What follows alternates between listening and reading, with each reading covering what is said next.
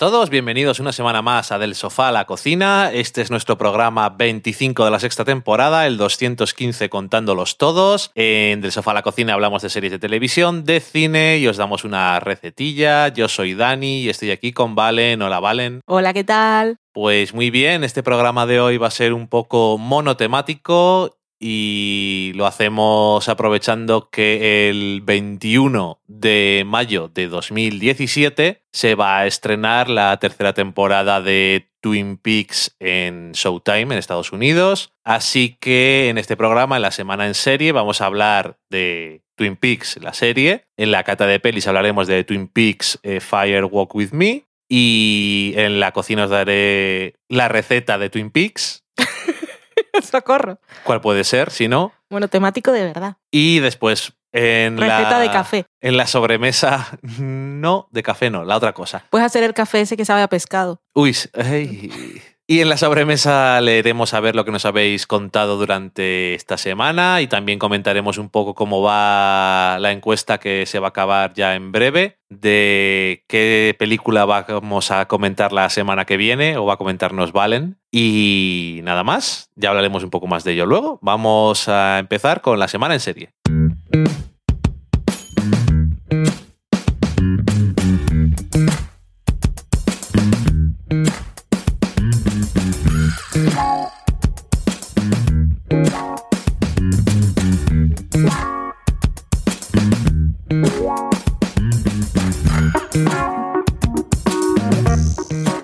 Lo dicho, vamos a comenzar la semana en serie con Twin Peaks, la serie que se estrenó hace ya unos cuantos años en ABC.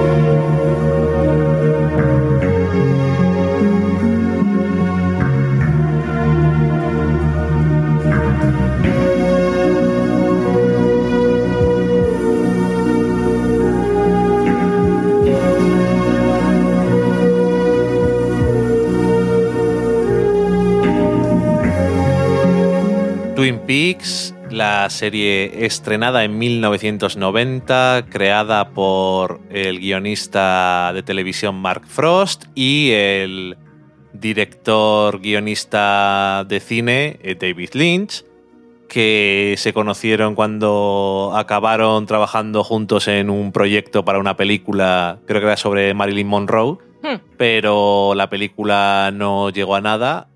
Sin embargo, se debían de caer bien y esas cosas, así que se convirtieron en colaboradores. Y desde luego, eh, la historia de cómo se crea Twin Peaks tiene mucho que ver con el método un poco loco de David Lynch de las cosas. Y en este caso, según estuvimos leyendo el otro día, al parecer, antes que el argumento ni nada, se crearon un mapa de cómo iba a ser el pueblo de Twin Peaks, las cosas que había, y Se luego ya por el principio. y luego ya sí eso.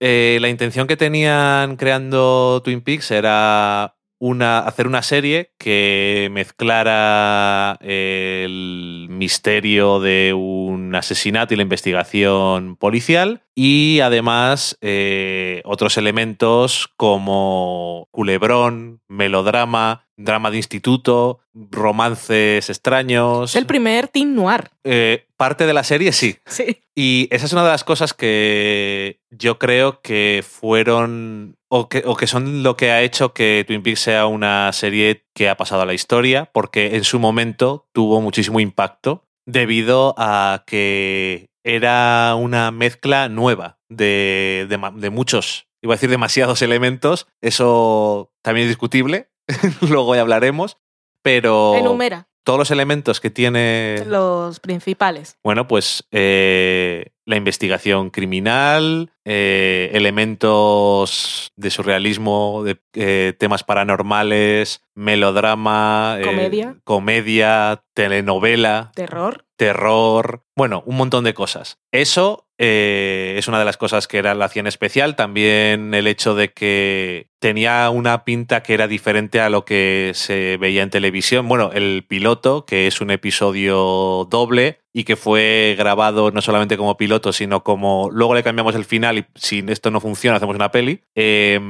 costó 4 millones de dólares. Estamos hablando en el 89, o sea que es bastante dinero y luego cada episodio de la primera temporada costó un millón, o sea que era una serie que tenía un, cierto presupuesto y También además... la serialización, ¿no? No Sí, sé bueno, si en aquella sí, época se acostumbraban a hacer series así. No era... Que aparte me di cuenta en este revisionado que en realidad desde que empieza hasta que acaba igual ha pasado un mes. O sea, cada episodio es como un día. Sí. Y muchas veces vemos en los episodios a, a partir de cuando aparece a la gente Cooper despertándose y yéndose a dormir. Sí. Eh, no, era, no es la primera serie que, de un cierto éxito que era. es- quiero decir que no sea una telenovela que estuviera serializada, pero, Pero- es desde luego uno de los elementos también que la hacen distinta a lo que estaba teniendo éxito en ese momento. Por supuesto, eh, la dirección de los episodios que dirigió, que no son tantos, pero bueno, el primer episodio de David Lynch, que al final es un director diferente a lo que se solía ver en televisión y en general, pero bueno, que hoy en día no es tan raro ver eh, directores un poco más personales, un poco más de autor. Sí, hoy en día estamos más acostumbrados a lo raro, pero creo que- esa sensación de rareza fue lo que hizo especial y única a Twin Peaks en su momento.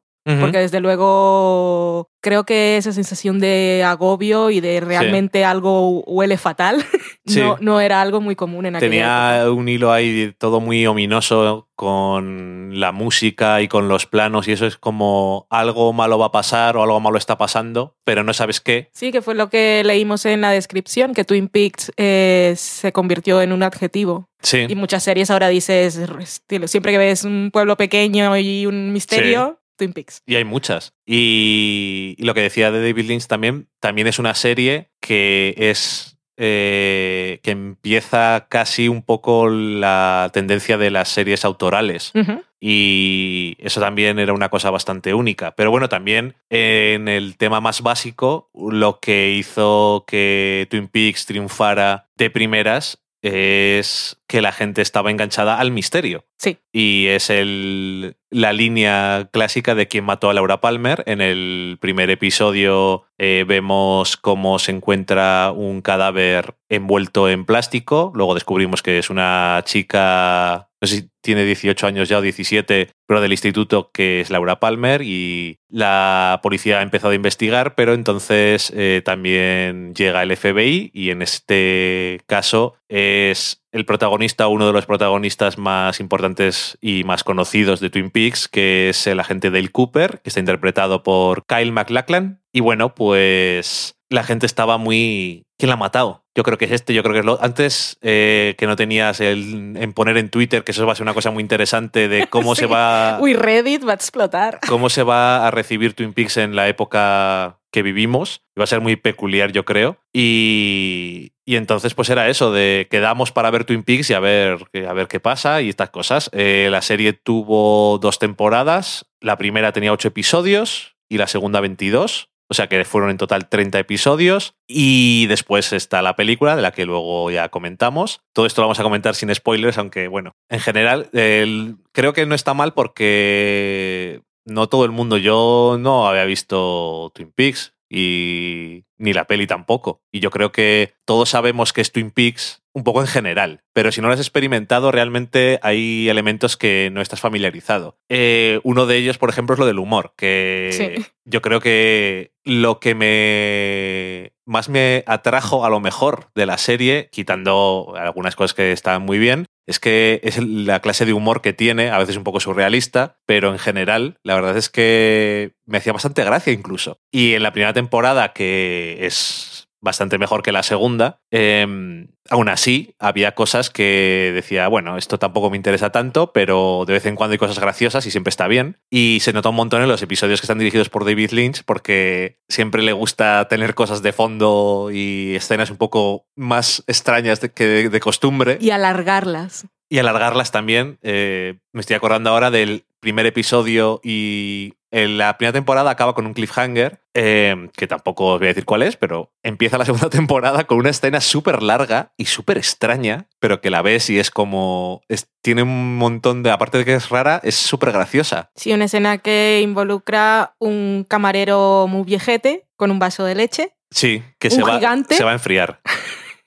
y, y, una persona. Es una cosa muy extraña, pero bueno, que mm, eh, no sé si también estáis familiarizados con eh, cómo de buena es toda la serie entera y todas estas cosas, pero yo creo que lo vamos a comentar ahora si no vamos a entrar muy en detalle en toda la serie, para eso ya hay otra gente que lo ha hablado. Por ejemplo, uno de nuestros queridos sofaseros y habituales es el señor Daniel Roca, que tiene ahí un podcast o que participa en un podcast que se llama Los archivos de la gente Cooper. Sí, que han ido comentando episodio a episodio y lo actualicé esta semana y van por el penúltimo de la segunda. Supongo que sacarán el último, igual comentan la película también esta semana que estés escuchando nuestro programa. Eh, tengo que decir que tela. Comentarlo esto todos los episodios. Algunos episodios de la segunda temporada son infumables.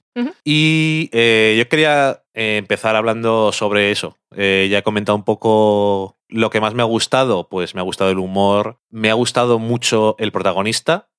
Creo que el guion está súper bien escrito por Frosty Lynch, eh, cómo se le presenta en el primer episodio, que no es la clásica presentación a lo mejor que se conocía entonces o incluso ahora, que le conocemos en el coche hablando a una grabadora, una cosa que le debemos hacer mucho en la serie, pero eh, claro, eso era la época de la network, era todopoderosa y interfería mucho con la gente que hacía las series. Y bueno, eso lo conocemos sobre todo de cosas que son de autor, porque hay alguien que puedes mirar muy claramente que dice, me hicieron cambiar cosas. Y en este caso hubo algún poco de lío con ABC porque, bueno, entonces digamos que tenían, no se daban cuenta de cómo funcionaban las cosas en el fondo. ¿Y qué pasó? Pues que les dijeron, hostia, esto del misterio de quién mató a Laura Palmer, vamos a resolverlo para hoy. Y por lo que hemos leído por ahí, David Lynch dijo que no tenía ningún tipo de intención de resolverlo nunca. lo cual es una cosa que también es un concepto muy curioso para hoy en día, que a la gente también le gusta mucho que se resuelvan las cosas, y me imagino que la nueva temporada de Twin Peaks eh, va a ser un antídoto interesante para toda esa gente que dice no entiendo esto o esto no tiene sentido o por qué no resuelven esto. Sí, sobre todo porque Lynch es un defensor de que las cosas no tienen que ser explicadas, que cada quien puede entender lo que le parezca y que él nunca va a decir cuál era su intención real. No, no, y además... Dice que todo, él valora mucho las sensaciones y es una...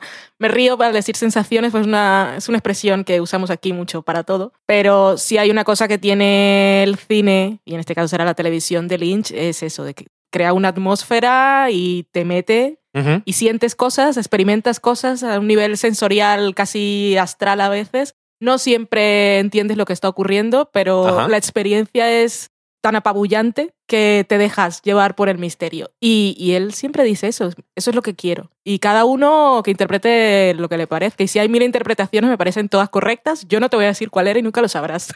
Sí, que, y de hecho, yo es una cosa que siempre me ha llamado la atención las películas eh, más personales, porque El hombre elefante o Dune que hmm. eso, eso es un caso aparte porque fue un poco fracaso, pero son un poco adaptaciones de cosas y más poco más convencionales, pero por ejemplo la trilogía que ya hemos mencionado últimamente bastante de, de Carretera Perdida, Highway, Mulholland Drive, Inland Empire, que por lo visto va a seguir siendo su última película hasta el fin de los tiempos. Ha dicho recientemente que no, no va a volver al cine. A mí me ha decepcionado profundamente, pero como me, vienen 18 horas de Lynch, pues con eso me bastaré. Eh, que no está mal.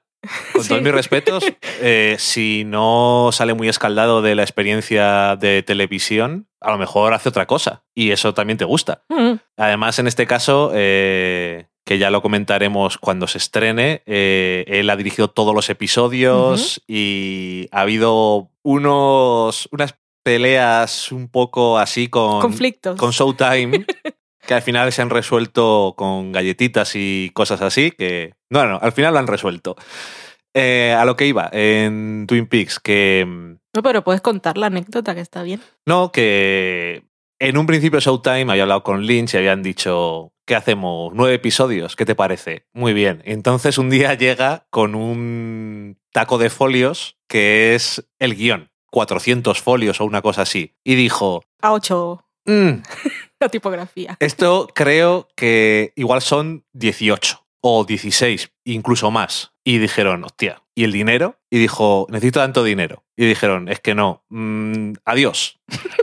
y dijo Lynch, me voy. Y claro, Showtime no dijo que iba a dejar de hacer Twin Peaks, pero todo el mundo que iba a hacer Twin Peaks dijo, eh, no. Si no está David Lynch, que yo creo que es una cosa que se demostró en la, segun- en la segunda mitad de la segunda temporada, eh, no es Twin Peaks. Y, y bueno, al final arreglaron las cosas. Sí, salió un vídeo con, grabado con los móviles, con todos los actores, Sí, sí, sí. diciendo que si Lynch no estaba, ellos tampoco. O sea, fue una campaña por todos los frentes. Pero es que eh, al final, y al final dice eh, David Nevins, que es el de Showtime, que mm, no se ha gastado más dinero que cualquier drama de Showtime. Lo único es que ellos no, no tenían el control del presupuesto. Claro. O sea, él gestionó el presupuesto total en como le pareció. Es que lo que quería él era rodar como si rodase una película, los Mm. 18 episodios del Catacroker y luego irse al- a la edición y Vale. decir, luego te saco 18 episodios. Lo de horas de montajes, menos mal que tienen ellos sus estudios, pero Ya, ya, ya. Eso habrá sido. Horrible. Bueno, pero que eso, al final... En café no hay que gastar, porque como él fabrica su propio café. al final todo ha salido bien. Y en, en el año 91, pues no, no salió bien. Y entonces, como decía la ABC, esto hay que resolverlo, pero ya. Porque es que. ¿Por qué? Claro, eh, si lo piensas, dice, entiende su perspectiva, pero por otro lado dice, si esto es lo que le gusta a la gente, entre otras cosas, pero Mm. la gente está interesada en saber si lo resuelves ahora, ¿qué vamos a hacer después? Mm. Y básicamente fue lo que pasó, que en el noveno episodio de la segunda temporada se resuelve el misterio, se resuelve en el anterior, pero bueno, eh, lo resuelven en el noveno, como el que dice, quiere decir que se sabe prácticamente. Sí. Y a partir de ahí dijo Lynch, yo ya no tengo nada que ver con esto. Y se marchó hasta el final de la segunda temporada, que vuelve en el último episodio. Y Mark Frost, de hecho, que es el co-creador, creo que solamente pone el guion en uno o dos episodios en todo ese tramo. Y la serie pierde el rumbo por completo. O si lo pierde. Pero no solamente es que la historia y todas las tramas, que ya es- eh, muchas de ellas ya existían antes y eran completamente absurdas y ridículas, pero se aumenta aún más la estupidez y en el peor sentido, en el de me aburro o qué cojones es esto, eh, es como si fuera una tercera temporada que alguien quisiera olvidar. Y me hace gracia porque me di cuenta de una cosa cuando vimos el último episodio de la serie, y es que durante todo ese trozo, por ejemplo, eh, el agente Cooper no come tarta, no habla a la grabadora, Sí. creo que no pisa su habitación del hotel.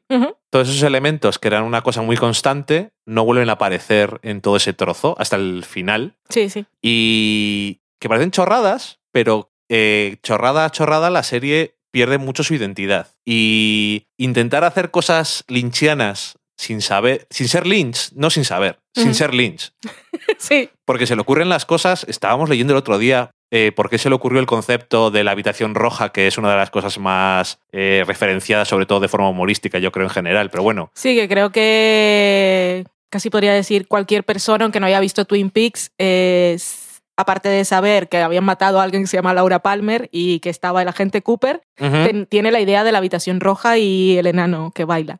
Sí, Y, si- y sin embargo, eso sale en dos episodios de la serie. sí, Tres, dos. creo que salen dos, ¿no? Sí, sí, sí, en dos. Pero bueno, eh, un elemento muy lynchiano. Ujú. Y no vuelve a salir en ningún otro momento más que cuando es el director él, Sí. creo, ¿no? Y, en, Y la que- peli. Y en la película, claro, que es el director él también, pero que me hace gracia porque se le ocurrió porque un día estaba... Voy a, Sensaciones. voy a tomar el aire, se apoyó en un coche y estaba un poco calentico, pero no quemaba Como, un catete. y de repente le vino al cerebro. O sea, literalmente... Pero esa conexión de ideas, a mí me parece muy bien que le haya llegado ahí, pero yo no la veo. No, no, sí, yo tampoco, Porque esa, pero... esa habitación roja, esa sensación de, ay, qué calentico, soy un gatico, me pongo el radiador, no. No, no.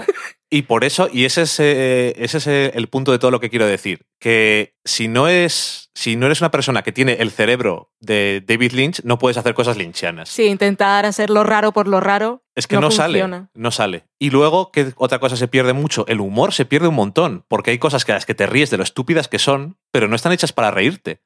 Porque es que eh, en algunos momentos tiene Lynch mete hasta slapstick de gente que se da golpes y, bueno, por supuesto Andy, que es el, el más Eso tonta. también es súper largo cuando... Cuando se da el golpe con la, con la tabla en la cara. Pero es, es del rollo que, que creo que Lynch le está diciendo, sigue, sigue, sigue, detrás de cámara. Y el otro, como iba tambaleándose, lo miraba así de reojo y el otro, no parece, no parece, es que no se acaba nunca. El señor ese que comentábamos de la otra escena. Lo de el funeral, cuando Sí. sube y baja el ataúd, eso también es súper largo. Ajá. Y luego también hay una escena en un banco Ajá. que va una señora que camina súper lento y está la cámara en plano general y la señora va de un punto a otro varias veces caminando sin, ningún, sin ninguna prisa. No, es un señor. Es un señor. ¿Ese es en el último episodio de la segunda temporada? Sí, Vale, sí, eso es cierto. Eh, que decías lo de el, lo del entierro y que me hace gracia porque tienes un detalle que me gusta, que es que después están hablando de ello y riéndose. sí, eh, justo en, en la escena de después. Porque es en plan, si pasa eso, es un poco inapropiado reírse, pero eso tienes que contárselo a Sí. alguien, ¿no? Y, y bueno, que eso, que pierde todos esos elementos Lo y mete del, lo del culebrón también desaparece, ya no lo ven. El culebrón ficticio. el culebrón ficticio ¿Cómo era? tampoco. ¿Invitación al amor? Creo que sí. Invitation to Love puede ser eh, que es totalmente, que le decía yo a Valen cuando estábamos viéndolo, que era como el cómic de piratas en Watchmen, que es eso, la ficción dentro de la ficción que vale para reforzar ciertas cosas, o que incluso pueden ser referencias, Mm. y desaparece también. Y bueno, todos esos detalles y cosas, y las tramas con las que continúan, pues son horribles, y el malo de ese trozo de la temporada es... Es una pena porque es un personaje que se había hablado de él anteriormente en la serie, pero una vez que aparece eh, es súper ridículo, sobre todo porque se está todo el rato disfrazando. Es un maestro nadie, del disfraz. nadie sabe quién es, pero así se disfraza. Eh, bueno, es muy absurdo y al final no vale para nada. Pero es bueno, como que Lynch llegó en el último episodio y dijo, a este, a este nos lo cargamos rápido porque no, no tiene nada que ver con mi historia y no es el verdadero malo de la función. ya, eh, básicamente. En fin. Bueno, pues eso, que es una serie que, que recomiendo ver. Es una serie que por lo menos recomiendo ver los nueve primeros episodios, o sea, la primera temporada Y el y el primero, de la segunda, después el final, la resolución de la de quién mató a Laura Palmer, que El es el 7 y 9, el 9, 7 y 9, y 21-22. los dos últimos. El resto es que. Es que. O sea, eh, la trama de Nadine, la mujer del parche, en el instituto, absurda. James, para pegarle con un palo. Eh, todos los personajes. Y como te decía yo el otro día, que una de las cosas también que se pierde es que en el momento en el que resuelves el asesinato de Laura Palmer, no hay un punto de fuga hacia el que todo va o del que todo emana. Es que Todo está relacionado. se olvida lo que ha pasado. Si lo que nos han revelado es muy importante en todos los niveles. Y Sí, que es una cosa que nos además vamos tú- de la casa de Laura Palmer y, y de las cosas mm, sobrenaturales también. Entonces, no sé, tendrían que haberse centrado en eso, al menos. Sí, sí, pero que en- hasta el momento ese, todas las tramas, por absurdas que son, y lo son, todo tiene.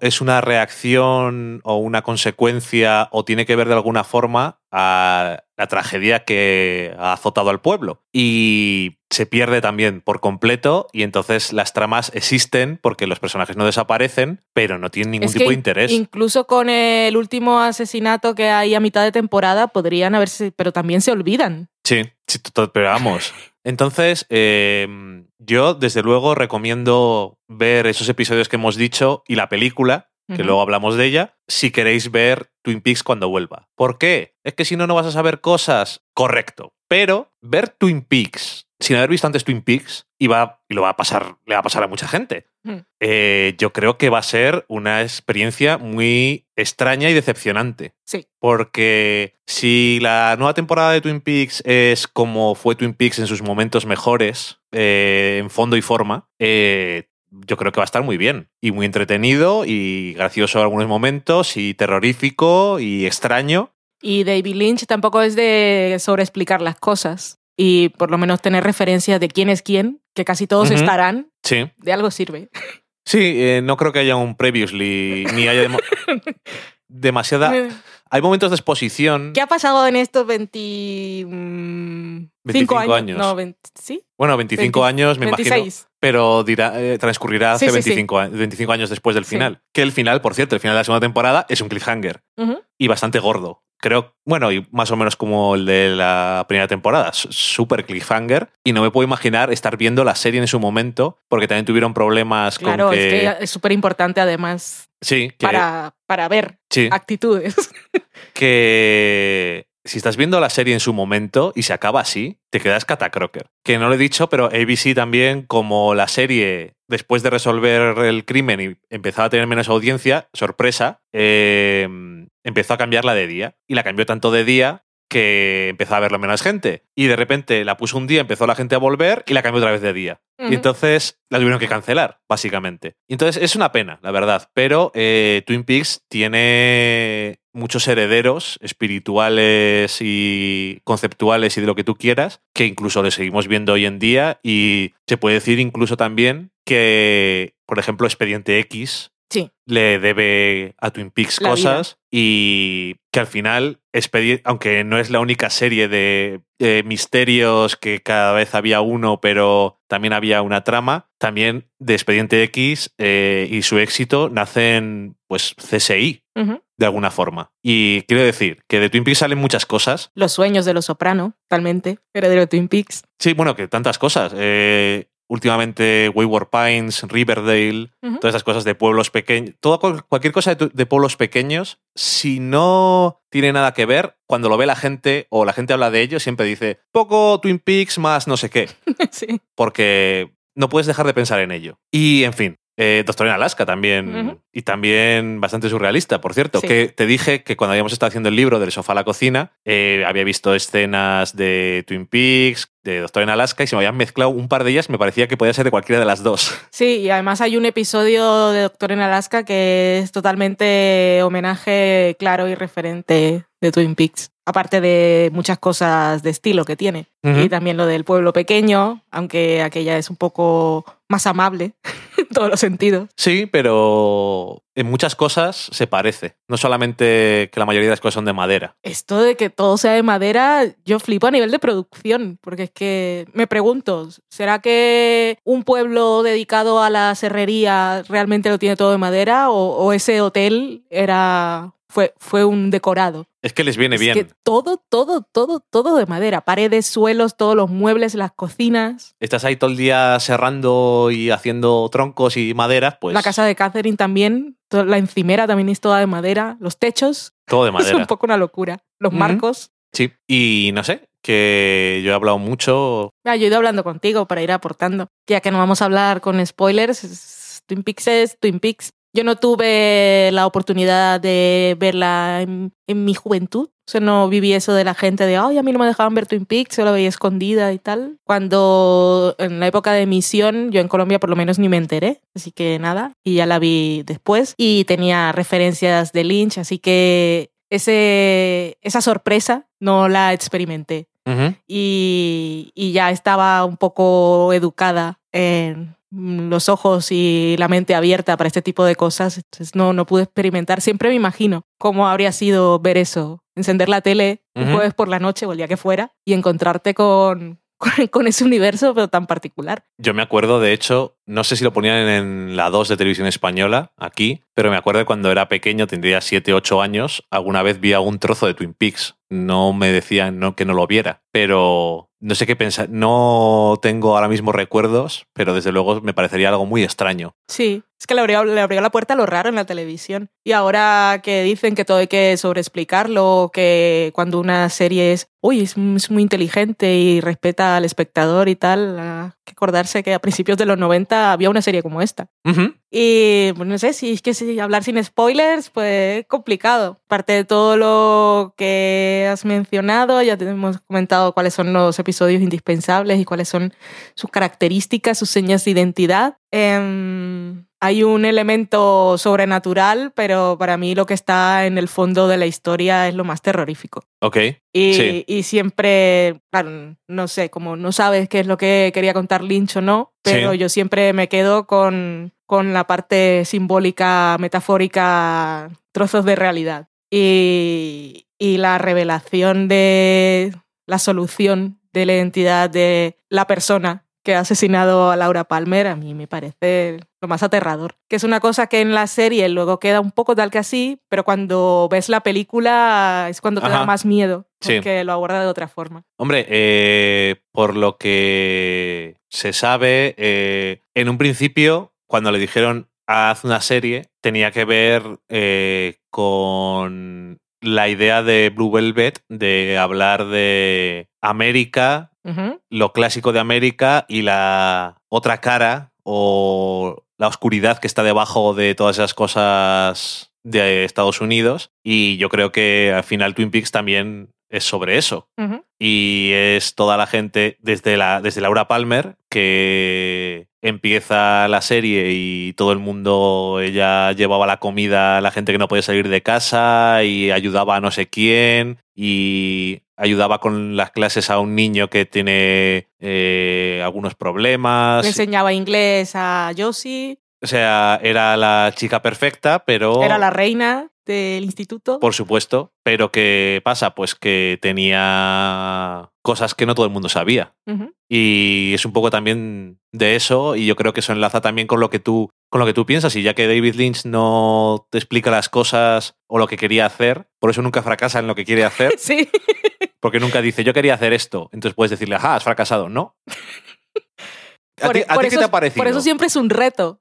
Porque interpretas, cuando te pones ya en la tarea de intentar atar, siempre dices, no sé, ¿será esto? ¿Estoy perdiendo algo? Sí, pero que... Pero que no, eso nunca, nunca ha disminuido la experiencia para mí. Pero que al final yo creo que si él no explica lo que quería hacer o qué significan las cosas, no es, es por eso precisamente, que tú cuando ves una cosa piensas algo y no tienes que pensar, me he perdido algo, es lo que, tú, lo que tú te has llevado al final. Sí, es la, libertad máxima para el espectador y, y esto que es muy claro, que una vez la obra está concluida, el autor pierde el poder sobre ella y realmente es el espectador o el lector o quien escucha, quien tiene todo el poder para hacer las interpretaciones que quieras conforme al material que he visto, pero conforme al material que ha visto, pero también como siempre filtrado con las experiencias de cada uno. Entonces, el arte es algo maravilloso. Sí. Como cuando vas a un museo y siempre te recomiendan que primero observes las obras desde lejos y tranquilamente antes de ir directamente a leer el título. Que eso siempre ya enseguida, ah, vale, te, te, condiciona a hacer interpretaciones. Sí, es verdad. Desde luego, el título de Twin Peaks no te da para interpretar demasiado. No. ¿O sí? Luego, como anécdota, que es una muy conocida, pero que siempre, que siempre me hace mucha gracia, y es aparte de que no quería, de que no querían revelar quién era el asesino y todo lo demás, es que es realmente supo quién era el asesino porque eh, se coló alguien en un plano en el que no tenía que estar. Una persona del equipo apareció reflejada en un espejo en una habitación que tenía que estar vacía y sensaciones, Lindsay dijo, ah, Aquí hay algo. He resuelto el misterio que no pensaba resolver, pero ya sé. Bueno, creo que no hacía falta que lo resolviera, pero si él sabe quién es, para él mm. es suficiente, supongo, para contar la historia. Sí. Que es curioso lo de no explicar las cosas y eso, pero que es una cosa que también dicen algunos actores que han trabajado con él, concretamente alguna actriz como por ejemplo eh, Patricia Arquette, que decía que cuando estaba grabando Los Highway fue un día y le dijo, vamos a ver, pero entonces estoy haciendo dos papeles, ¿este qué es? ¿Esto es una... es real? Eh, ¿Es una imaginación? ¿Esto es un sueño? ¿Qué, ¿Qué mierda se está pasando? Y le dijo, ¿tú qué opinas? Y entonces ella dice que luego a partir de ahí pues empezó a buscarse las cosas y luego dijo, creo que este personaje tiene que tener el pelo así. O las uñas se las pintaba de diferentes colores y entonces un día volvió de los dailies y dijo, qué bien has hecho en cambiarte las uñas, queda muy bien. quiero decir, les da eso, una la libertad de que cada uno tiene sus cosas. Patricia Arquette no está, ¿no? En el nuevo casting. Es una de esas, de esas actrices que para mí son tan lynch, pero por ejemplo de de gente nueva que aparecerá, que el listado siempre ha sido muy famoso desde que empezó la producción, porque lo publicó primero Deadline, creo, y era una lista por orden alfabético de 200 nombres, entre personajes que habían aparecido en la serie original, principales a super secundarios, y luego actores nuevos, que tenemos, por ejemplo, Naomi Watts eh, y Laura Dern, que es una cosa que cuando leí me emocioné profundamente, pero luego tienes gente como Michael Cera, o Sira, que es súper raro trabajar con Lynch. Tenemos a Trent Reznor, Amanda Seyfried, eh, Ashley Judd, Mónica Belushi. Un poco de todo. no sé. Bueno, Trent Reznor le gustará la música que hace. Sí, sí, sí, desde luego. Curioso. Eh, que decía Laura Dern que ha trabajado con él. Y con Kyle MacLachlan. Y con él también en varias ocasiones que le dijo un día ella a él. Te noto como que tienes algo, que tienes algo ahí en la cabeza. Dice, todavía no te puedo contar. y luego cuando le contó le dijo, mira, esto es lo que voy a hacer, tú eh, vas a hacer de no sé qué. O sea, no le preguntó, simplemente asumió que iba a hacer eso. Y ella dijo, estupendo. O sea, que tampoco le dice que no. Pero que es muy curioso la, la Ella ha trabajado varias veces con él, en tres películas ya. O sea que... Y la última Inland Empire, que fue una cosa, a una producción, un estilo de producción bastante diferente, más allá de lo independiente. Sí. Así que supongo que fascinada. Y si es el personaje que he visto en el tráiler... Es que no lo sé, ¿eh? Es una locura. Pero que sepas una cosa, encaja mucho con una cosa que pasa en, en Twin Peaks. ¿Qué? Que hay alguien disfrazado también. Hombre. bueno, no lo sé, pero me da igual. Quiero decir, a mí Laura Dern me gusta mucho, o sea que en todas cosas... Además está ahora en la cresta de la ola. En todas las cosas en las que le he visto siempre me ha gustado y que el otro día estábamos viendo, porque ya no me acuerdo cuántos años eran, el 25 aniversario también del episodio de... Mm, Ellen. De Ellen, la serie de Ellen DeGeneres, que tiene un episodio doble famoso porque es un episodio en el que sale del armario su personaje y ella. y sale Laura Dern también ahí, que es muy curioso. Cuando, cuando lo vi, digo. Pero si tiene que salir del armario, Laura Dern me parece. Eso es, de hecho, la, la declaración de Ellen. ¿Ah, sí? sí, es. Claro, ya que estás, pues. No sé, en fin, que Twin Peaks es una cosa muy especial y que no tiene por qué gustar a todo el mundo. No. Eh, de hecho... Ni la vieja ni la nueva. No, ni la vieja ni la nueva. Eh, si tenéis curiosidad por la nueva, yo recomiendo fuertemente que veáis... Repetimos, primer episodio, tercer episodio y último episodio, que sería el octavo, de la primera temporada. Esto lo digo así porque la numeración tuvo un poco un lío, porque en muchos sitios el primer episodio, que aparte es doble, se considera cero y a veces cuentan un poco raro. En, total son 30. Cuando, si no la vais a ver en un sitio legal, pues son 30, el primero, el tercero, el octavo, el noveno y luego serían 8 más 7, el 15, o el 207, 209, 221 y 222. Y la película, que se llama Twin Peaks Firewalk With Me o Fuego Camina Conmigo. Ajá. Em, pues eso, Twin Peaks, para cosas un poco más profundas y con más comentario, pues eso, ya os hemos mencionado, pero seguro que hay más cosas por ahí. En inglés hay un montón. Había gente que había empezado a hacer el rewatch eh, cuando se cumplieron los... Cuando, antes de que se cumplieran los 25 años que se anuncian en el final de la temporada. Todos los 25 años es porque al final de la segunda temporada, en la habitación roja, esto no es spoiler, Laura Palmer en un momento eh, le dice a la gente Cooper, eh, nos volveremos a ver dentro de 25 años. Y pues, se convirtió en algo muy mítico y para antes de que se fuera a cumplir esa fecha, muchos podcasts en Estados Unidos, bueno, muchos no, yo he encontrado cuatro o cinco, empezaron a hacer el revisionado también episodio a episodio para celebrarlo y tal. Y escuchando uno de los primeros, ahí fue donde escuchaba esas historias de la gente que lo veía en directo o de chicos que estaban, que vieron la primera temporada y estaban en el último año de instituto y se escondían y para verlo o se iban a casa de un amigo que los padres no estaban o lo grababan en VHS y lo veían después y fue un caso en particular. Y luego la segunda temporada les pilló en la universidad y eran libres para ver los episodios de Twin Peaks y se reunían todos así como, oh, maravilla. Y eso, que hay muchos, muchos podcasts de estos. Ah, obviamente no he escuchado, son muchos episodios, Sí. muchos podcasts, y he visto la serie. Ok. Bueno, pues ya comentada eh, Twin Peaks la serie, vámonos a la cata de pelis a comentar Twin Peaks la película.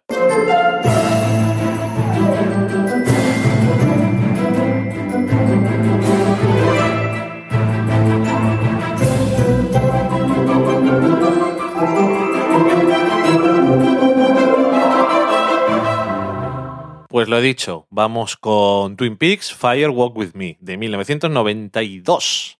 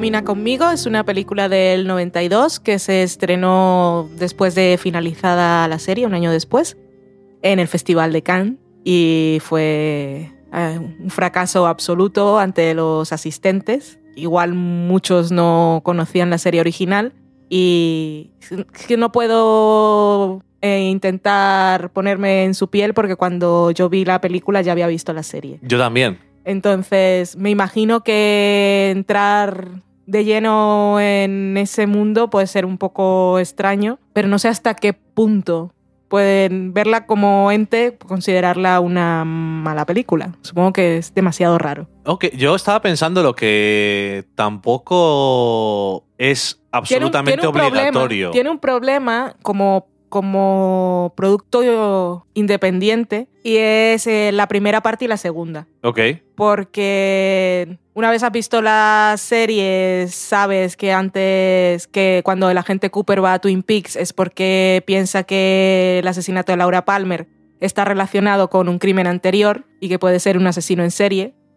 Pero como en la primera parte de la película ya entra y es todo súper raro y eso se olvida y luego nos vamos un año después a Twin Peaks a ver una semana antes de la muerte de Laura Palmer, como película te puede quedar muy raro porque dices, esa introducción, ¿para qué? A ver, eh, realmente yo creo que. Como la gente Cooper, o sea, ninguno de los que salen en la primera parte vuelven a salir, Yo creo que solo... tienes que haber visto Twin Peaks para ver esta película y no entenderla, pero sí disfrutarla y que tenga realmente sentido. Sí, es que son complemento directo.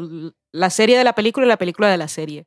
Como, como producto individual, creo que sí falla sobre todo en eso. En que son dos partes desconectadas. Sí, lo que pasa que como miniserie hecha cuando se ha acabado la serie para complementar Sí, algunas sí, sí, sí. cosas, a mí me parece que está muy bien. Es una precuela. De hecho, es una precuela, sí, Sí. pero que a mí de hecho me ha gustado más que, bueno, por supuesto más que el segundo tramo de la segunda temporada. Sí, sí, pero empecé mi, mi discurso diciendo que no podía ponerme en el lugar de quienes veían la película sin tener contexto Ajá. y yo misma me he respondido que bastante complicado. Sí, yo no la vería sin haber visto Twin Peaks. Sobre todo cuando estás en festivales que estás viendo una película detrás de otra y David Lynch ya tenía un nombre y de pronto aparece con esto y la gente dice, no sé, Hombre, eh, socorro, ha caído en desgracia. además, el, Se ha, se ha quedado en su mundo raro. además el comienzo que es sobre que una de las razones, por cierto, eh, estaba leyendo por las que sale tampoco la gente Cooper es porque el actor no quería encasillarse. Ajá.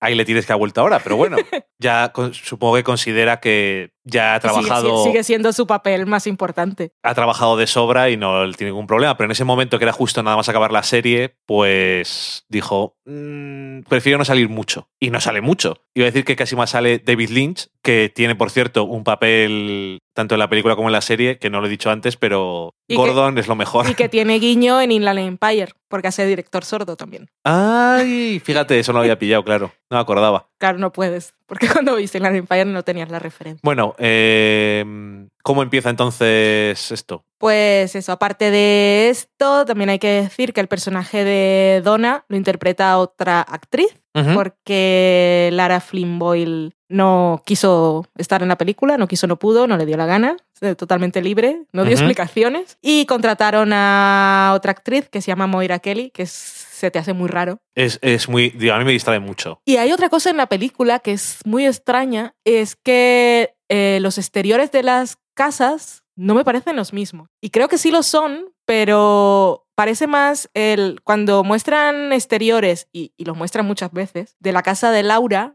parece Sí. más un suburbio cualquiera Sí. y no el pueblo de Twin Peaks. Y como no sale la serrería... Ni el hotel. es- entonces es, es muy raro. Yo te iba a decir que hay una escena en la película. Hay varias escenas eh, fuera de la casa y yo no estoy seguro de que sea la misma. Ya, es que yo diría que dudado. no, sobre todo porque, Pero la muestra tantas veces y digo, ¿qué necesidad hay?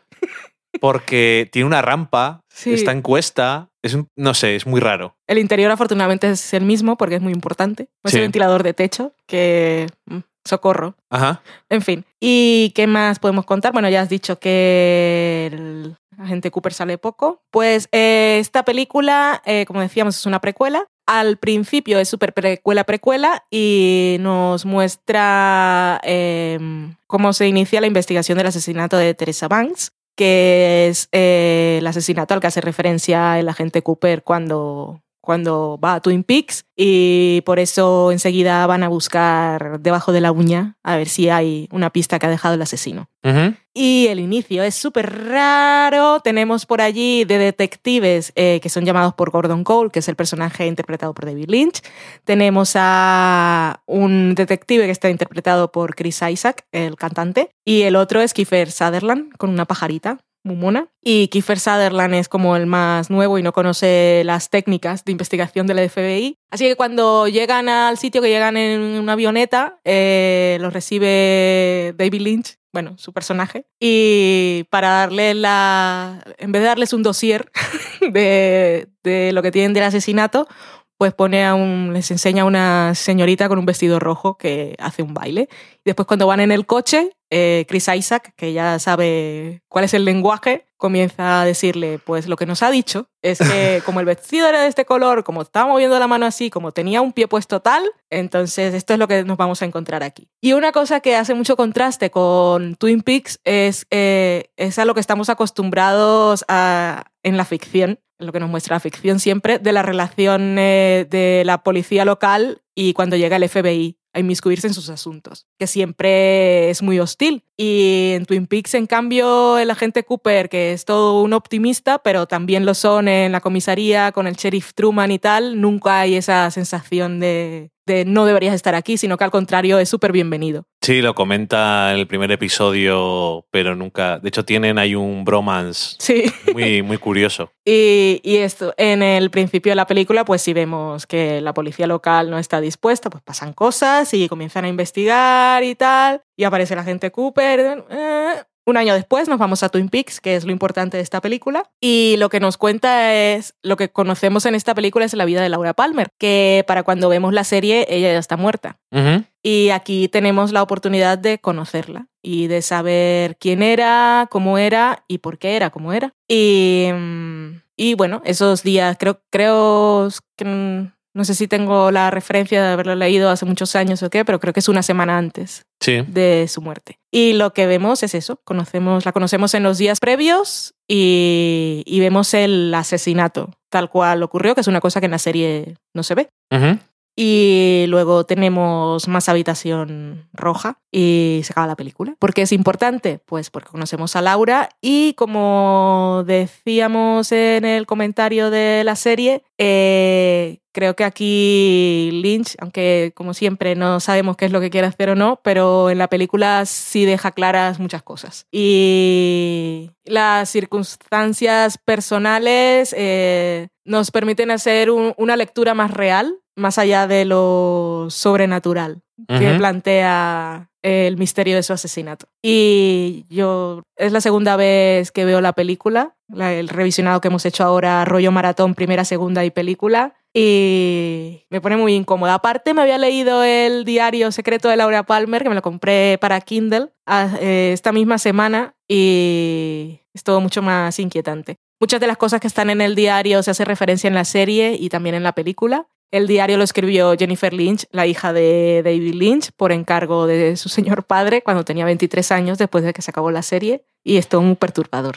Y, y pobre Laura Palmer me da mucha pena. Es una cosa que en las series, la serie pues no, no está desde su punto de vista y no. no llegamos a conocerla y más allá de saber, de que unos dijeran, más allá de la idea de esa de la doble vida, de que parecía una chica perfecta por el día y luego por la noche pues había drogas, alcohol y mucho sexo, no sabemos el por qué o cuál de esas dos versiones eran reales o si las dos eran reales o si había alguna exageración o si había postureo durante el día o qué. Y en la película, pues vemos, vemos mucho de, ese instinto de, supervivencia a través de la autodestrucción. y el horror. Y luego, aparte, que no lo he dicho, y es una cosa súper importante para mí, aparecen caballos en medio del salón. También en la Alucinaciones en la serie, en la película, y es súper creepy. A mí me pone los pelos de punta. Y aparte lo que simboliza, lo que representa y, y lo que implica. Ah, es horrible, es horrible. La película es muchas veces más oscura y perturbadora que la serie. Mucho más oscura. Y no diré que es necesario conocer esto, estos últimos días de Laura Palmer, pero creo que realmente sí es algo que se agradece por lo que tú decías, que la conocemos, está muerta. Mm. Sale en un vídeo y nada más. Y creo que es muy buen complemento a la serie. La primera parte de la película es cierto que es un poco rara que esté ahí. De hecho, la película dura dos horas y cuarto, me parece. Si quitas la primera parte, la película igual era más redonda. Pero a mí me, gusta bastante la primera parte. Eh, que no se me olvide decir que sale David Bowie eh, dos minutos, no sé si llega, y lo que se, se, toca brevemente de lo que le ha pasado a ese personaje, que es un agente del FBI, te decía antes que eso es otra historia que, habría que contar, porque es una cosa súper extraña, pero que me parece también interesante porque ahonda un poco más en algunas cosas de la mitología mm. y de una forma un poco diferente y no sé, me hizo gracia. Por supuesto sale Gordon, o sea, David Lynch, que también me hace mucha gracia, está muy bien. No solamente porque está sordo y, y grita y la gente y grita mucho, pero no está completamente sordo, tiene un aparato para ayudarle a escuchar bien y grita mucho y no es eso lo que hace gracia, sino poco también las cosas que dice y cómo, y cómo explica las cosas, es bastante gracioso. Y, lo, y el personaje, por ejemplo, el personaje de Chris Isaac, que no se parece demasiado a la gente Cooper, que eso está bien, pero es eh, la epítome, ¿es una palabra? es es que me ha venido a la mente y digo, no sé si estará bien usada. No sé si estoy haciendo un Joey. De alguien cool. Siempre en control, lo sabe todo, es súper bueno en su trabajo. ¿Fuerte? Es fuerte, es todo lo que le haga falta ser y es Además va con el personaje de Kiefer Sutherland que no sabe tantas cosas, es un poco... Es un poco cabrón también, aparte de cool. Sí. ¿Qué hora es? Sí, pero que se lo perdonas, ¿no? Porque el otro es un poco así pringadete y tal, y es un poco capullo, pero bueno. Eh, y al final desaparece. Y entonces por eso mandan a la gente Cooper a ver qué pasa aquí. Y no sé, que eso, que la primera parte la ves un poco extrañado de que esté dentro de la película, pero como es como una especie de, de episodio de la serie extraño. Sí. Y mola, pero no tiene nada que ver ni tonalmente ni en estilo casi con el resto de la Ujú. película. Y entonces supongo que eso desorienta un poco. Sí, aparece la señora con el mini Lynch, que lo conocemos de la serie, pero aquí tampoco pinta nada. Ya, Y entonces todo como que quien la ve sin saber nada dice, "Esto es que esto no tiene sentido, pero... pero ninguno. Bueno, ninguno. Y yo creo que complementa muy bien y ahonda en las cosas de la mitología, pero sobre todo en el personaje de Laura Palmer, en todas las circunstancias de su vida y en las cosas súper creepy y súper horribles a las que se enfrenta. Y yo creo que eso que es de una forma muy perturbadora, súper oscura y que te deja un poco, poco preocupado y te da, realmente sí que te da, te da mucha pena ella. Mm. Y realmente, viendo la serie, no se trata tanto sobre Laura Palmer como la gente que ha quedado atrás Sí. y un poco la investigación, pero aquí yo creo que es algo que, ya te digo, si no necesario, se agradece. No porque sea agradable de ver, pero porque creo que complementa bien la película. Y como dices tú, el final del todo, pues eso, tiene mucha... Tiene mucha habitación roja y, en fin, igual que el final de la serie, que Mucha habitación roja. el final de la serie Además tiene, tiene el concepto aquel de los dobles. Ajá, del, del doppelganger y todo eso, que el final de la serie es. te dejas bastante picuet. Que lo ves y dices, socorro, ¿qué está pasando? Y que supongo que tiene importancia en la nueva temporada. Y en este caso, eh, que estamos hablando de cosas del pasado y eso, pero también eso, ahonda en cosas de ese, de ese tipo. Y no sé, a mí la peli me gustó, que es cierto que no es, es. un me gustó, no, no lo disfruto. Un poco de Handmaid's Tale. Sí, eh, no es perfecta, pero. No, no, no me refiero a que sea perfecta, sino al tema que aborda. Ya, cierto. Y si, lo, la, si la ves después de haber visto justo la serie, Hmm. es curioso porque te acuerdas de las cosas que se describen, sobre todo del último día, Sí. Que como siempre en una investigación, ¿qué- qué- Versiones, qué testigos. pasó, esas cosas. Y no sé, tiene gracia. Me parece que si has visto Twin Peaks, tienes que ver la película. Sí, eso sí. Y, por cierto, me decías tú que David Lynch había dicho que la película era súper importante.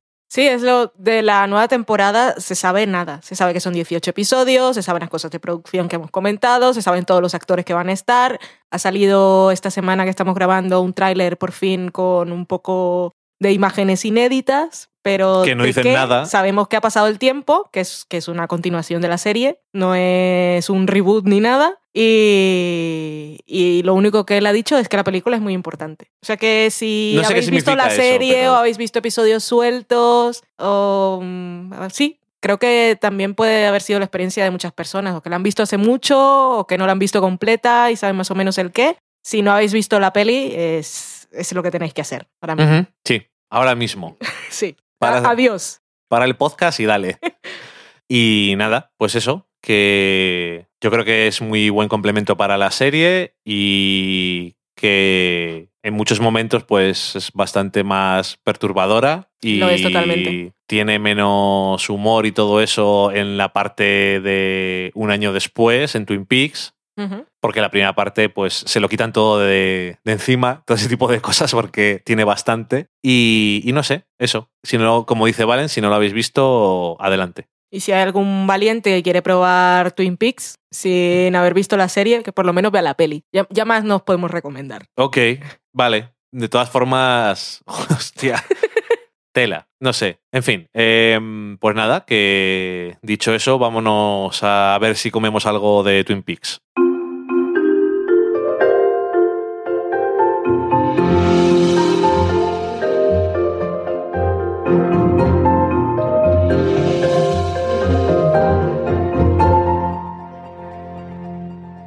Y en la cocina os decía la cosa más famosa de comida de Twin Peaks, que salen varias, pero la más famosa sería Cherry Pie, la tarta de cerezas. Además viene la época, hay que prepararla para ver Twin Peaks. Eso y cajas de donuts. Los donuts también desaparecen en la segunda temporada. Es que desaparece todo, Valen. Mm. Que la segunda temporada, a partir de el noveno episodio, se les va la olla por completo. Aunque eh, por lo menos podemos ver a Nadine. Qué tramas absurdas. Es que todas son absurdas. Tampoco dijimos lo de Andy, Lucy y el bueno, otro. y Dick. En fin. Bueno, y la, la vida del hombre este como general Oh. de las eh, tropas de los confederados. Socorro. Bueno. Ah, tarta de cerezas. ¿Qué necesitáis? Dos láminas de masa quebrada. eh, compradla. Si la queréis hacer, podéis buscar una receta. Siempre es mejor. En nuestro libro está. En el libro de Sofá a la Cocina que no está disponible, Correcto. pues sí, eh, es que está muy buena, pero es, es mucho trabajo. Sí, sí, se puede comprar. Sin problema. No pasa nada. Eso, dos láminas de masa quebrada, seis tazas de guindas. Esto también puedes comprar cerezas, pero guindas o cerezas más ácidas. Esa es la clave, yo creo, para que esté el balance correcto. Por supuesto, deshuesadas. Si, como la mayoría de la gente normal, no tenéis como nosotros un deshuesador, Pero en Amazon lo venden en súper barato y es uno de los mejores inventos del mundo. pero tampoco lo vas a usar tanto, yo creo, ¿no? Pero para preparar esto compensa. Hombre, la verdad es que, la verdad es que sí. Pero bueno, Eh, una taza de azúcar. Además puedes deshuesar también aceitunas. Uf. Porque hay gente que no le gustan con hueso, pero las que tienen huesos están mejores. Tú les lo puedes quitar. Ok. Sí, pero tienen que ser un poco más grandes. Sí. Bueno, una taza de azúcar, una cucharadita de zumo de limón, entre dos o tres cucharadas de tapioca. También se puede usar maicena. Sí, Algo es un espesante. sí. Pero la tapioca era mejor y ya no me acuerdo por qué. Ah, porque no cambia el color. Correcto. Y eso es una cosa. Porque la maicena deja la... Lo aclara. Sí, un poco blanquecino. Y la tapioca no. Eso, me he acordado. Y al final, la, la gracia de la tarta de cerezas también es que cuando lo partes tiene ese rojo tan, tan potente. Eh, bueno, digo entre dos o tres cucharadas porque es que depende del el agua que vaya a soltar y todo eso. Eh, un cuarto de cucharadita de sal, como siempre en los postres para dar un poquito más de sabor. Dos Para realzar. Bueno, para que sepan más las cosas a lo que saben. Sí. Eh, dos cucharadas de licor de naranja ¿Cuánto? o la marca. Ujú. Hay más licores de naranja, pero francamente Creo que son todo marca blanca. hay alguno más, que el otro día lo vi en el supermercado, Ah. pero no son iguales. Igual de esos típicos, como el de menta que tenemos, ¿cómo se llama? ¿Brizart o algo así? Mm, Bueno, no lo sé. da igual. Estamos yéndonos a sitios se, totalmente te, se- se innecesarios. te va. Eh, un poco de nuez moscada rallada Importante. y un huevo batido. Esto es para, Pintar. para pintar y que quede con el colorcito ese tan bueno. Para prepararlo, a ver, ponemos una lámina de masa en un molde de tarta y la metemos en el frigorífico durante 15 minutos. De tarta de los moldes bajitos. Mezclamos con cuidado las cerezas deshuesadas con el resto de ingredientes y lo dejamos para que suelten los jugos mientras la masa está en el frigorífico. Después de un cuarto de hora ponemos el relleno de las cerezas en el molde y lo cubrimos con otra lámina de tarta. Esto lo podéis hacer entero o ya si os apetece poneros a hacerlo de la El enrejado. forma clásica, pues tenéis que cortar tiras y ir haciéndolo, además alternando uno Sí, por encima, otro Para por que debajo. quede bien, hay que hacer un poco trenza. Eh, ¿Es más trabajo? Sí. ¿Queda bonito? Sí. ¿Es obligatorio? No. Luego pintamos la masa con el huevo batido y echamos un poquito de azúcar y la dejamos en el frigorífico mientras se nos precalienta el horno a unos 210 grados. Lo ponemos en la rejilla en la parte de abajo del horno con una bandeja con papel aluminio para recoger el líquido si es que se sale. Sí, Suele sale. salirse. Así que que lo sepáis, no lo pongáis en la rejilla y ya está, porque se os va a poner hecho un Cristo. La metemos en el horno y después de 20 minutos bajamos la temperatura a 190 grados y lo dejamos otra media hora. Esto eh, con calor por debajo para que se haga bien la masa, pero yo recomiendo normalmente que al final del todo ponerlo arriba y abajo para que la parte de arriba quede bien dorada, pero de todas formas con el calor de abajo suele ser suficiente. Sí. Dejamos reposar la tarta unas horas antes de cortarla, es decir, hasta que esté frío y además los líquidos se asientan, se solidifica un Sí. poco y es que si no, recién hecha no se puede comer. No. Igual que una tarta de queso. Y nada, es Por razones diferentes. razones muy distintas. Luego eh, te la comes. Eh, sola está muy buena, la puedes poner un chorro de nata montada, helado de vainilla, Ujú. Haya que ¿Qué lo, que nueces? lo que le guste a cada uno, pero no es muy complicado. Al final, de esta receta lo más difícil es hacer la masa, si es que la haces. Y si la compras, que igual que cuando hacemos cosas de hojaldre, es tontería a veces perder tanto tiempo y las masas que venden están buenas, pues podréis ver Twin Peaks, el regreso, eh, la serie, la película o lo que toque con el acompañamiento adecuado. Sí, y que además en este momento exacto del tiempo y en el espacio en el que estamos, que es España, estamos empezando la temporada de cerezas. En el espacio y el tiempo. Sí. 2017 para los que vengan del futuro. Para los que vengan del futuro, si están escuchando que es la tercera temporada de Twin Peaks, ya saben que es 2017. Mhm. Por si acaso no está mal decirlo. Eh, Nos vamos a la sobremesa.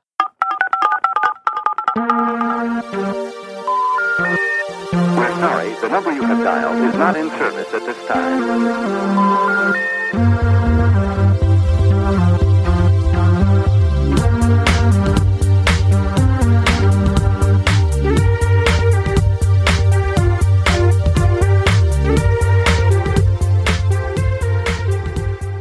Ya estamos en la sobremesa donde hoy le toca a Valen contarnos qué es lo que habéis dicho durante esta semana. Valen, Empezamos en Twitter con un tuit nuestro. fíjate, Esto el ya tristor. es súper triste. El tuit es una encuesta que escribió Dani que os invita a participar en la elección de la película, la primera que veremos en esa sección que es Vale no ha visto. Ujú, Las tres primeras películas yo creo que ya pueden mostrar cuál es el nivel Sí. de El Vale no ha visto y Dani ha elegido un temático Spielberg, mi amigo, que aparte digo que es mi amigo y no he visto sus películas, o sea que mi odio es infundado.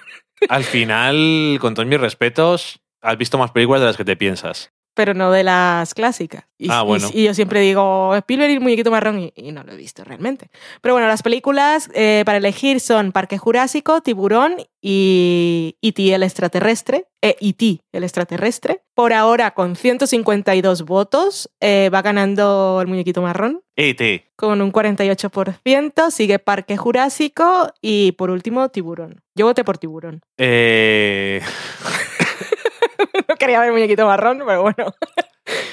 parece que va a ganar porque cuando publiquemos esto lo volveremos a recordar ahora esta noche, pero Sí, ya sí, se va a eso no- acabar. eso no va a cambiar. Así que la semana que viene me parece que vamos a estar hablando de muñequitos marrones. Luego tenemos unas cuantas reacciones, por ejemplo Ramón Rey de Pelivista, que dice que esto, la pregunta se contesta fácilmente, tienes que ver las tres cronológicamente. Primero Tiburón, luego IT y después Parque Jurásico. Es una cosa que igual no había quedado clara para la gente. Ha quedado claro, pero Ramón Rey tiene que decir ya lo dije, ya lo dije después, de todas formas. Esto no quiere decir que la primera de las películas. Dice, ¿cuál va a ser la primera película de la sección? No quiere decir que después vayan a ir las otras. Esto es, ¿cuál de ellas vais a salvar de la quema?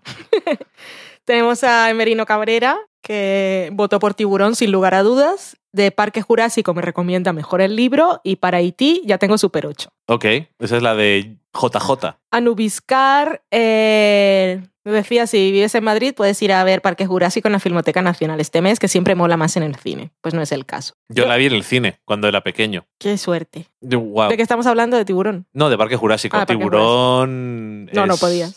No había nacido. Dos mujeres y un vestido. Dice que en ninguna salen caballos, cree, así que Creo que no. cualquiera. Y se ríe. En Parque Jurásico sale una cabra. Las cabras me caen bien. Pero pues habla. entonces no te va a gustar. ¿Le hacen daño?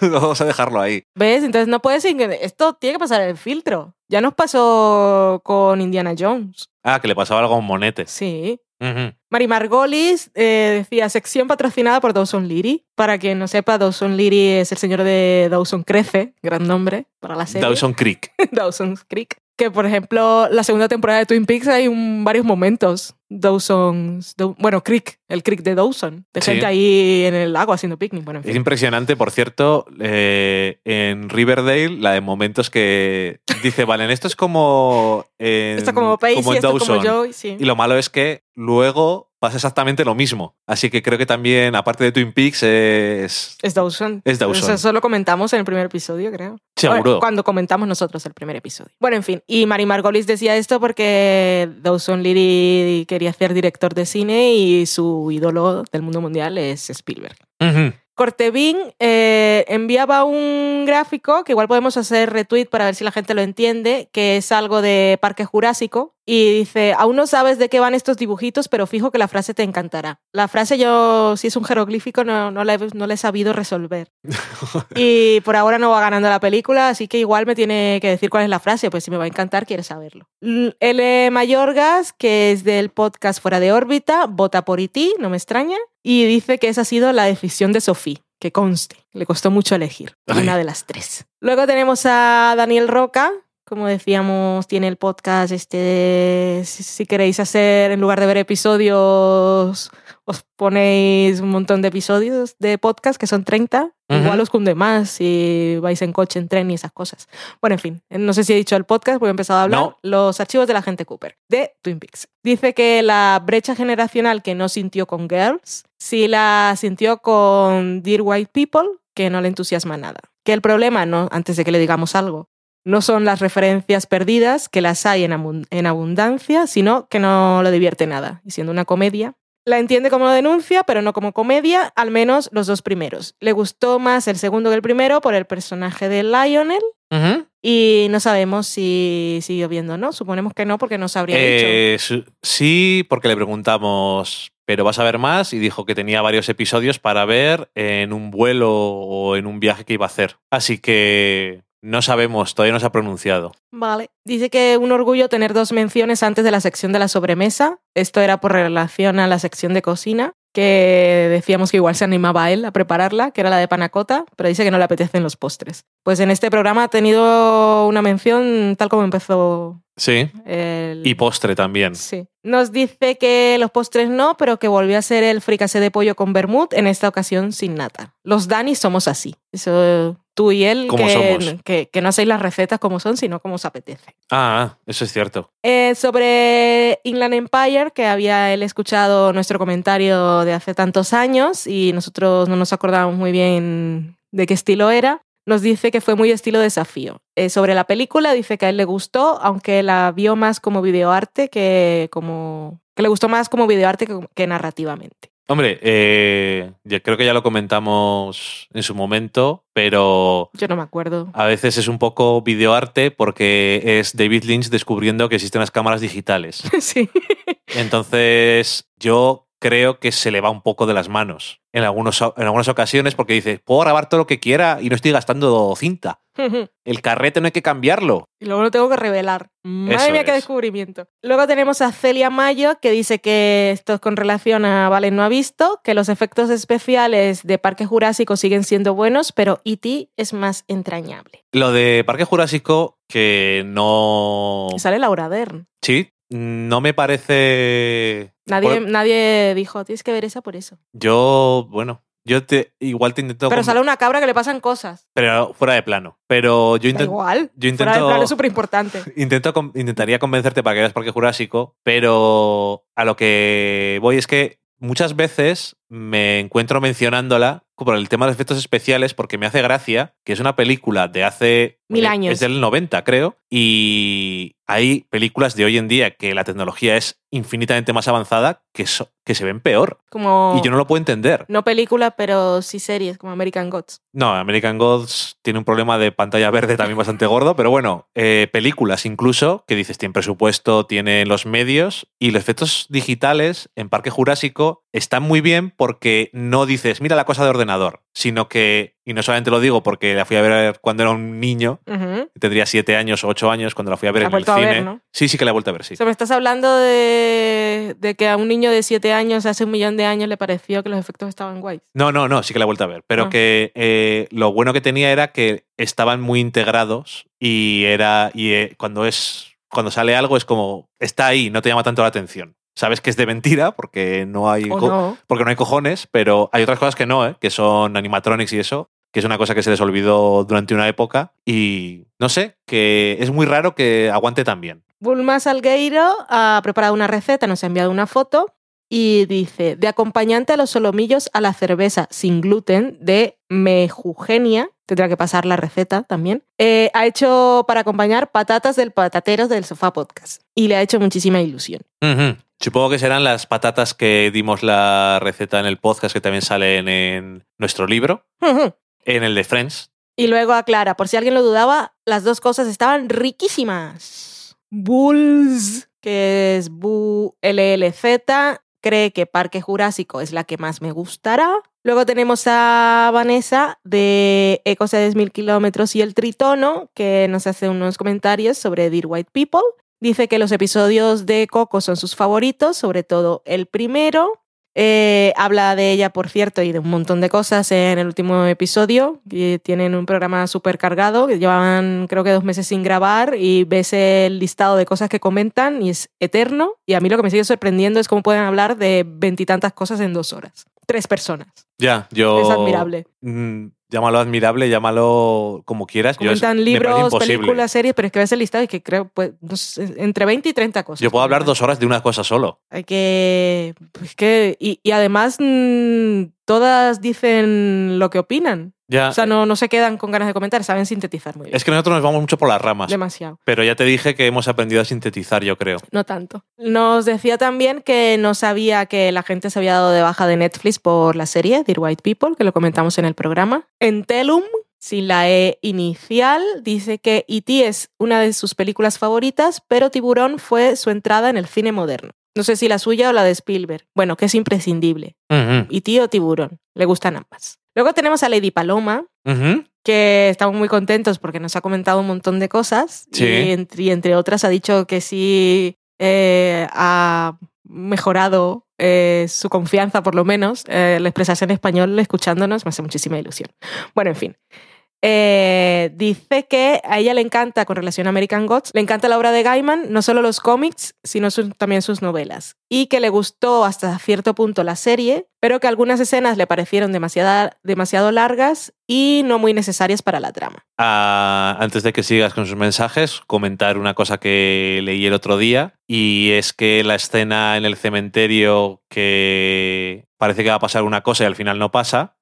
En el guion iba a pasar y Neil Gaiman cuando lo leyó dijo, eh, si ponéis esto me tiro delante de un coche o delante de un autobús. O lo cuento en Twitter, que yo dije que no, que eso es más efectivo. Bueno, en cualquier caso, que les dijo, por el amor de Dios, no pongáis eso. ¿Estáis, ¿Estás seguro? Porque, por favor, no pongáis eso porque no vale para nada. En fin, socorro. Y lo que te decía el otro día es que no me gusta demasiado que esos sean los instintos que tienen estos dos. Ya, en fin. También siguiendo con American Gods, Lady Paloma dice, creo que si la identidad de los dioses hubiera sido informada de forma más sencilla, como en el caso de Mr. Wednesday, que bien lo he dicho, y nos pone cuál es su identidad, ¿lo dicen en la serie? No, no, pero vamos, es... Bueno, Eh, queda clara para los que saben de cosas de mitología. La gente hubiese, hubiera conectado más con el episodio. De momento va a seguir viéndolos, por lo menos el segundo. Luego dice, creo que escribí demasiado, sorry, jajaja. No, nunca. nunca. Eh, también nos comenta sobre Dear White People. Dice que le gustó mucho, que es divertida, informativa y muy bien hecha. Que le parece muy absurdo que gente haya dicho que no iba a mirar una serie debido al conocimiento cultural. Que si ese fuera el caso ya no miraría nada porque eso implicaría que solo tendría que ver series que mostraran la cultura brasileña, que es la que domina totalmente. Yo no, no domino ni la española. Así es. Y aquí en Brasil, donde hay gente de todos los tipos y colores, la gente no está muy interesada en la serie tampoco. Se quedó un poco triste al escucharnos decir eso porque es lo mismo que sucedió con Get Down y Luke Cage, lo que quiere decir que nunca evolucionamos, sino que siempre vamos para atrás. Y que le parece que cuando una serie tiene como protagonista una persona negra, no consigue así el gran éxito mundial en Netflix. Y que por otro lado, algo horrible como Iron Fist, Girl Boss o Love, estoy muy de acuerdo con sus opiniones. Bueno, la segunda no la he visto. Recibe un éxito automático. Porque sea la gente les da una oportunidad más fácilmente. Yo no sé hasta qué punto ha tenido éxito Iron Fist al final, pero claro, me imagino que lo habrá visto mucha gente. Mucha gente. Pero es una puta basura, desde luego, sí. Y luego, respondiéndote a ti directamente, dice, sí, Dani, estoy escribiendo mejor en castellano porque los escucho, no tengas dudas, jajaja. Y nos pone un GIF de Chuck Norris levantando el pulgar, lo cual quiere decir que maravilloso. Vanessa votó por Parque Jurásico, la película que tengo que ver, y con eso ya estamos de Twitter. Muy bien, pues decirle a Lady Paloma que me alegro mucho pero me sorprende, pero bueno, que me alegro. Y al final yo creo que se nota un montón lo de escuchar podcasts en otros idiomas para ir cogiendo soltura. Yo por lo menos antes cuando iba a escuchar algún podcast en inglés, mmm, complicado. Mm. Y ver series en inglés, complicado. Pero ahora escucho muchísimos podcasts en inglés y veo series en inglés y lo he notado muchísimo. Mucho más que cualquier cosa académica. Sí, Al final, mucho estudiar inglés y mucha leche, que eso está muy bien para Sí. la gramática, para la escribir, dramática. para la dramática también, pero para entender, lo mejor que puedes hacer es escuchar y no hay más. Ujú. Y lo mejor también, y no tiene nada que ver con eso, pero en nuestro caso es que Lady Paloma nos sigue escribiendo. Que de verdad que nos ha hecho mucha ilusión. Sí, que no se preocupe, cosas. que nunca es largo ni Nunca es. jamás. Nos gusta mucho. No nos importa que encadene 20 tweets y luego si nos quiere mandar un email o directos, también fantástico y maravilloso. Muy bien, tenemos luego otra si cosa por ahí, enviáis ¿no? emails y directos eh, y queréis que los comentemos, nos tenéis que decir porque siempre asumimos que, que simplemente nos queréis comentar algo en privado y por eso no los leemos. No es porque no los hayamos recibido o porque os, censu- os censuremos o algo. Luego tenemos, te decía ahí de fondo. ¿Tenemos algo más en otro sitio? tenemos algo más en otro sitio según pone la página impresa de tu guion y ese otro sitio es iBox. Ujú. iBooks, es iBox, ellos dicen iBox. Siempre tengo la misma duda. No, iBox. No es iBooks, porque no hay. No hay libros. Oh my god. Venga, que, que es que tengo. Sí, sí, sí, tengo un déjalo. poco de bajona. El mensaje es de Faro Bagalume, que por su avatar es de nuestra amiga Carlota de Red Room Blues, La única Carlota. la única Carlota del mundo, que dice, Oli, pues sí, escuché el podcast eh, de Island Empire a raíz de ver a Art Life, el documental sobre Lynch, que por cierto hemos visto que está en Filmin, así que nos caerá pronto. Y volvemos con Carlota, que dice, eh, sí dijisteis lo de la trilogía y el sueño y Hollywood. A mí Inland me parece la más rara, no le acabo de ver la conexión con Los Highway, pero sí con Mulholland Drive. En Lost Highway creo que predomina el punto de vista masculino, mientras que en las otras el femenino. Me apunto cosas. Un beso. Pues muy bien, eh, tiene razón eh, en todo lo que dice. Eso es. No, no, sí tiene razón en lo del punto femenino y masculino, pero sí tiene la conexión de el- desdoblamientos. Yo, yo creo que si ves Inland Empire no haciendo mucho tiempo que veas una de las otras dos, sí, sí, sí. lo ves más claramente, pero sí es la más impermeable. Mm. Porque lo que te decía antes, que es que es un poco rara. Es un poco más rara Un poco. que es de mucho decir. Pero bueno, que mm, una pena que no vayamos a ver más pelis del señor Lynch, pero a ver qué tal lo que decías tú. 18 horas de Twin Peaks, 18 horas una maravilla. que al final son nueve películas y o una película súper larga y la verdad es que yo tengo bastantes ganas de verlo. Esperamos... Bueno, vamos a despedirnos. Que siempre se me olvida por qué existe esto de la despedida de... Me hace mucha gracia cada vez que lo, cada vez que lo ponemos. Creo que se te ocurrió a ti, Sí. pero que no sé, es muy gracioso. Bueno, que decía que esperamos que os haya gustado que habláramos tanto de Twin Peaks. ¿O no? Igual dice, ¡puf! Bueno, pues oye, ¿qué le vamos a hacer? Eh, la semana que viene hablaremos en la cata de pelis de la película que gane en las votaciones y todo apunta a que va a ser ET, E.T., el extraterrestre. Si el dices, marrón. si dices E.T., no dices el extraterrestre después. Es ET, el extraterrestre. O E.T. de extraterrestrial, si quieres. No, yo digo E.T. y ya está. Pues y luego E.T.. digo el extraterrestre para que sepan que es E.T. Ok, bueno, pues eh, hablaremos. Aparte de que lo has puesto así en la encuesta. Por lo que parece, vamos a hablar de ella. Y, y nada, así que este fin de semana la veremos, aunque teníamos una peli que nos apetecía ver. y tenemos un montón de series eh, retrasadas porque Twin Peaks. Pero bueno, va a ser un fin de semana interesante, espero. Hablaremos con toda seguridad en la semana en serie de Master of None, que ha vuelto con su segunda temporada en Netflix. Nosotros vimos los cinco primeros episodios de Screeners. Y si no hemos hablado de ella hoy es primero porque no hemos podido acabarla, porque hoy es viernes, hoy se ha estrenado y era un día laboral. Y segundo, para no romper la temática central de Twin Peaks, que es una de esas cosas que o lo escuchas o no. Exactamente. No hay más. Exactamente. Y. También se bueno, ha estrenado I Love Dick en Amazon, que es la nueva serie de Jill, de Jill Soloway, que esta es un poco más complicada de vender. Tengo mucha curiosidad para ver qué ha hecho, porque me he leído el libro, pero el libro eh, y ligeramente. Hemos visto el piloto Sí. y no sé muy bien qué pensar. Tampoco, ni bien ni. O sea, mal no, pero no sé, sobre todo porque la protagonista, la actriz me cae genial, entonces eso ayuda mucho, pero no sé exactamente de qué es la serie todavía. Eh, y lo de Master of None, que como decías, hemos visto los cinco primeros, hemos tenido la suerte de poderlos ver. La suerte y la de suerte. Desgracia. y. Opiniones desinfundadas también. O no, era odio desinfundado. Esto De no lo suerte- aprendas, Lady Paloma. De suerte y disinfundado. desinfundado. El odio desinfundado. Ah, Porque vale. odiaba a Spielberg, pero en realidad no he visto sus películas clásicas. Bueno, pues ya tengo título. Es que siempre espero hasta el final, que es cuando te desatas del todo, para ver si me das algún título. Bueno, esto era para decirle a Lady Paloma que esas palabras no. Vale, eh, sí, la mayoría de los títulos del programa que no aprenda nada de ahí. Hmm. Eh, lo que decía, Master of None, y hablaremos la semana que viene. Por ahora, si visteis la primera temporada, supongo que veréis más. Si no, os lo recomendamos porque nos gustó. La segunda temporada está muy bien, Sí. por ahora. Sí. Así que ya veremos. Y el primer episodio me ha sorprendido mucho. Y nada más, la semana que viene nos escuchamos con muñequitos marrones y con. Así Sansari. Socorro. Eh, adiós. Adiós.